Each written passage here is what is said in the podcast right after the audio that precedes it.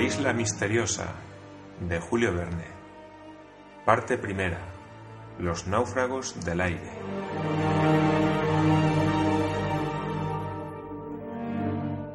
Capítulo primero. Un globo a la deriva. ¿Remontamos? No, al contrario, descendemos. Mucho peor, señor Ciro. Caemos. Vive Dios, arrojad lastre. Ya se ha vaciado el último saco. ¿Se vuelve a elevar el globo? No. Oigo un ruido de olas. El mar está debajo de la barquilla. Y a unos quinientos pies. Entonces una voz potente rasgó los aires y resonaron estas palabras. Fuera todo lo que pesa, todo, sea lo que Dios quiera. Estas palabras resonaron en el aire sobre el vasto desierto de agua del Pacífico hacia las 4 de la tarde del día 23 de marzo de 1865. Seguramente nadie ha olvidado el terrible viento del nordeste que se desencadenó en el equinoccio de aquel año y durante el cual el barómetro bajó 710 milímetros. Produjo daños inmensos en América, en Europa, en Asia, en una ancha zona de 1800 millas que se extendió en dirección oblicua al Ecuador, desde el 35 paralelo norte hasta el cuadragésimo paralelo sur. Ciudades destruidas, bosques desarraigados, países devastados por montañas de agua que se precipitaban como aludes, naves arrojadas a la costa que los registros del Buró Veritas anotaron por centenares, territorios enteros nivelados por las trombas que arrollaban todo lo que se encontraba a su paso, muchos millares de personas aplastadas o tragadas por el mar. Tales fueron los testimonios que dejó en su furor aquel huracán, que fue muy superior en desastres a los que asolaron tan espantosamente La Habana y Guadalupe, uno el 25 de octubre de 1810, otro el 26 de julio de 1825. Al mismo tiempo en que tantas catástrofes sobrevenían en la tierra y en el mar, un drama no menos conmovedor se presentaba en los agitados aires. En efecto, un globo, llevado como una bola por una tromba y envuelto en el movimiento giratorio de la columna de aire, recorría el espacio con una velocidad de 90 millas por hora, girando sobre sí mismo, como si se hubiera apoderado de él algún maelstrom aéreo. Debajo de aquel globo oscilaba una barquilla que contenía cinco pasajeros, casi invisibles en medio de aquellos espesos vapores, mezclados de agua pulverizada que se prolongaban hasta las superficies del océano. ¿De dónde venía aquel aerostato, verdadero juguete de la tempestad? ¿En qué punto del mundo había sido lanzado? Evidentemente no había podido elevarse durante el huracán, pero el huracán duraba desde hacía cinco días y sus primeros síntomas se manifestaron el 18. Así pues, era lícito creer que aquel globo venía de muy lejos, porque no había recorrido menos de dos mil millas en veinticuatro horas. En todo caso, los pasajeros no habían tenido medios para calcular la ruta recorrida desde su partida, porque no tenían punto alguno de comparación. Debió producirse el curioso hecho de que, arrastrados por la violencia de la tempestad, no lo sintieron. Cambiaban de lugar y giraban sobre sí mismos sin darse cuenta de esta rotación ni de su movimiento en sentido horizontal. Sus ojos no podían penetrar la espesa niebla que se amontonaba bajo la navecilla. Alrededor de ellos todo era bruma. Tal era la opacidad de las nubes que no hubieran podido decir si era de día o de noche. Ningún reflejo de luz, ningún ruido de tierras habitadas, ningún mugido del océano había llegado hasta ellos en aquella oscura inmensidad mientras se habían sostenido en las altas zonas. Sólo su rápido descenso había podido darles conocimiento de los peligros que corrían encima de las olas. No obstante, el globo, libre de pesados objetos, tales como municiones, armas, provisiones, se había elevado hasta las capas superiores de la atmósfera a una altura de 4.500 pies. Los pasajeros, después de haber reconocido que el mar estaba bajo la barquilla, encontrando los peligros menos temibles arriba que abajo, no habían vacilado en arrojar por la borda los objetos más útiles y tratando de no perder nada de aquel fluido, de aquella alma de su aparato que les sostenía sobre el abismo. Transcurrió la noche en medio de inquietudes que hubieran sido mortales para otras almas menos templadas. Llegó después el día, y con el día el huracán mostró tendencia a moderarse. Desde el principio de aquel día, 24 de marzo, hubo algunos síntomas de calma. Al alba, las nubes más vesiculares habían remontado hasta las alturas del cielo. En algunas horas la tromba fue disminuyendo hasta romperse.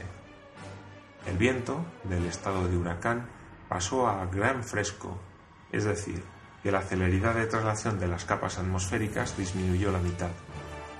Era aún lo que los marinos llaman una brisa a tres rizos. Pero la mejoría en el desorden de los elementos no fue menos considerable.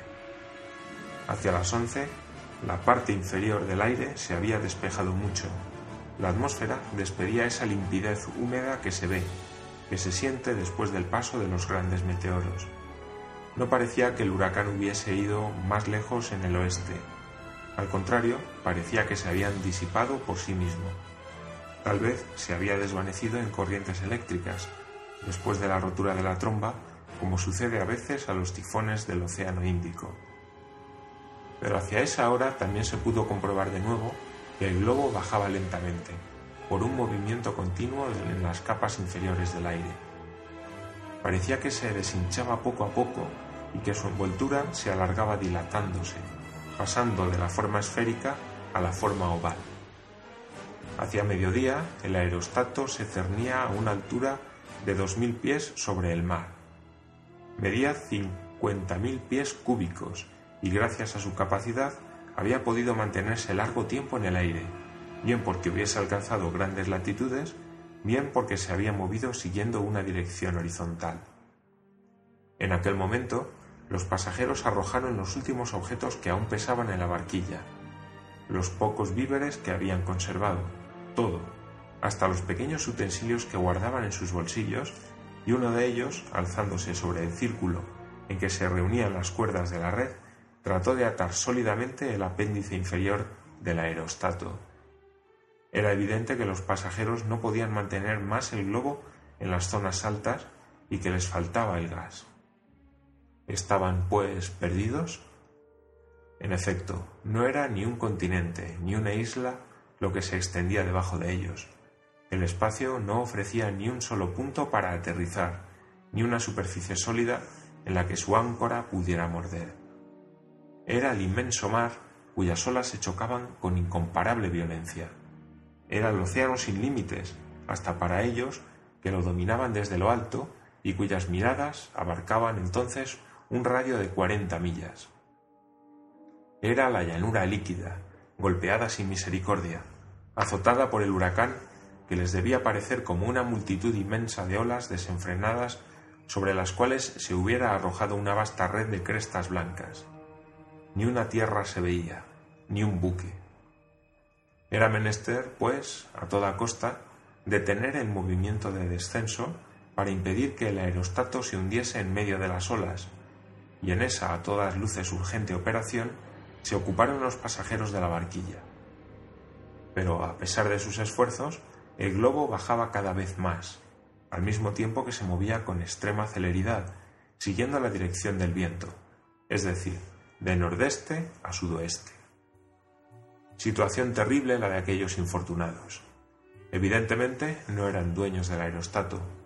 Sus tentativas no tuvieron resultado la cubierta del globo se deshinchaba, el fluido se escapaba sin que fuera posible retenerlo. El descenso se aceleraba visiblemente, y a la una de la tarde la barquilla no estaba suspendida a más de 600 pies sobre el océano. Era, en efecto, imposible impedir la huida del gas, que se escapaba libremente por una rasgadura del aparato. Aligerando la barquilla de todos los objetos que contenía, los pasajeros pudieron prolongar durante algunas horas su suspensión en el aire. Pero la inevitable catástrofe no podía tardar, y si no aparecía alguna tierra antes de la noche, los pasajeros, la barquilla y el globo habrían desaparecido definitivamente en las olas. La sola maniobra que quedaba por hacer fue hecha en aquel momento. Los pasajeros del aerostato eran, sin duda, gente enérgica y sabían mirar a la muerte cara a cara. No se oyó ni un solo murmullo escaparse de sus labios. Estaban decididos a luchar hasta el último segundo y hacían todo lo que podían para retrasar su caída. La barquilla era una especie de caja de mimbre, impropia para flotar, y no había posibilidad de mantenerse en la superficie del mar si caía. A las dos el aerostato estaba apenas a cuatrocientos pies sobre las olas. En aquel momento una voz varonil, la voz de un hombre cuyo corazón era inaccesible al temor, se oyó. A esta voz respondieron voces no menos enérgicas. ¿Se ha arrojado todo? No, aún quedan dos mil francos en oro. Un saquito pesado cayó entonces al mar. ¿Se eleva el globo? Un poco, pero no tardará en volver a caer. ¿Qué lastre nos queda? Ninguno. Sí, la barquilla. Acomodémonos en la red y al mar la barquilla.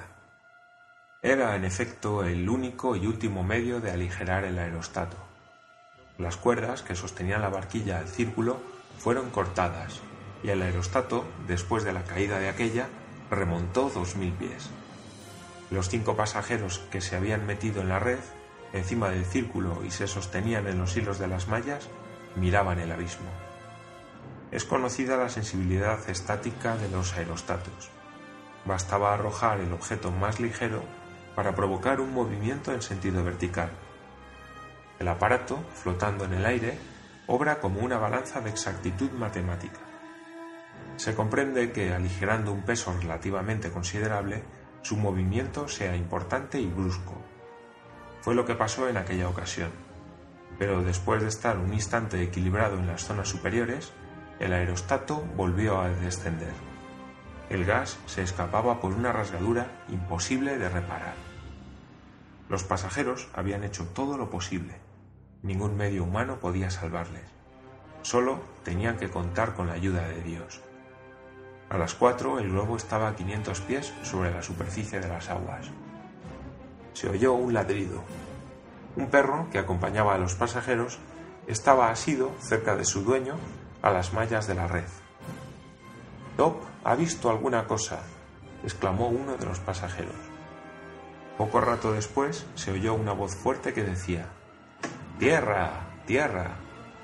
El globo, arrastrado sin cesar por el viento hacia el sudoeste, después del alba había franqueado una distancia considerable, unos centenares de millas, y una tierra elevada acababa, en efecto, de aparecer en aquella dirección pero aquella tierra se encontraba aún a 30 millas a sotavento. Faltaba más de una hora para llegar a ella, con la condición de no desviarse. Una hora. ¿No se habría escapado ya el fluido que les quedaba? Este era el problema. Los pasajeros veían distintamente aquel punto sólido que era menester alcanzar a toda costa. Ignoraban lo que era, isla o continente, porque apenas sabían hacia qué parte del mundo el huracán los había arrastrado. Pero aquella tierra, estuviese o no habitada, fuera o no hospitalaria, era su único refugio. Cerca de las cuatro el globo no podía sostenerse, rozaba la superficie del mar. Las crestas de las enormes olas habían lamido muchas veces la parte inferior de la red, haciéndola aún más pesada, y el aerostato no se levantaba sino a medias, como un pájaro que tiene plomo en las alas. Media hora más tarde la Tierra no estaba más que a una milla de distancia, pero el globo ajado, flojo, deshinchado, enrollado en gruesos pliegues, solo conservaba gas en su parte superior.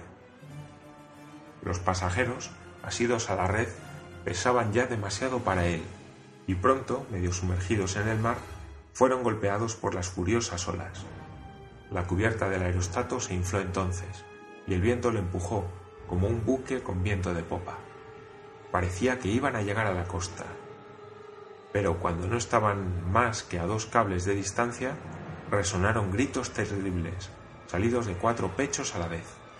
El globo, que al parecer no podía ya levantarse, acababa de dar un salto inesperado, a impulsos de un formidable golpe de mar. Como si hubiera sido aligerado súbitamente de una nueva parte de su peso, remontó a una altura de mil quinientos pies, y allí encontró una especie de remolino de viento que, en lugar de llevarlo directamente a la costa, le hizo seguir una dirección casi paralela a ella. En fin, dos minutos más tarde, se acercaron oblicuamente y cayó sobre la arena de la orilla fuera del alcance de las olas. Los pasajeros se ayudaron unos a los otros, logrando desprenderse de las mallas de la red. El globo, libre de aquel peso, fue recogido por el viento y como un pájaro herido que se encuentra un instante de vida, desapareció en el espacio. La barquilla contenía cinco pasajeros más un perro, y el globo solo había arrojado cuatro sobre la orilla. El pasajero que faltaba había sido evidentemente arrebatado por el golpe de mar que, dando de lleno en la red, había permitido al aparato, aligerado de peso, llegar a tierra. Apenas los cuatro náufragos, se les puede dar ese nombre, habían tomado tierra, todos, pensando en el ausente, exclamaron Quizá podrá ganar la orilla a nado. Salvémoslo, salvémoslo.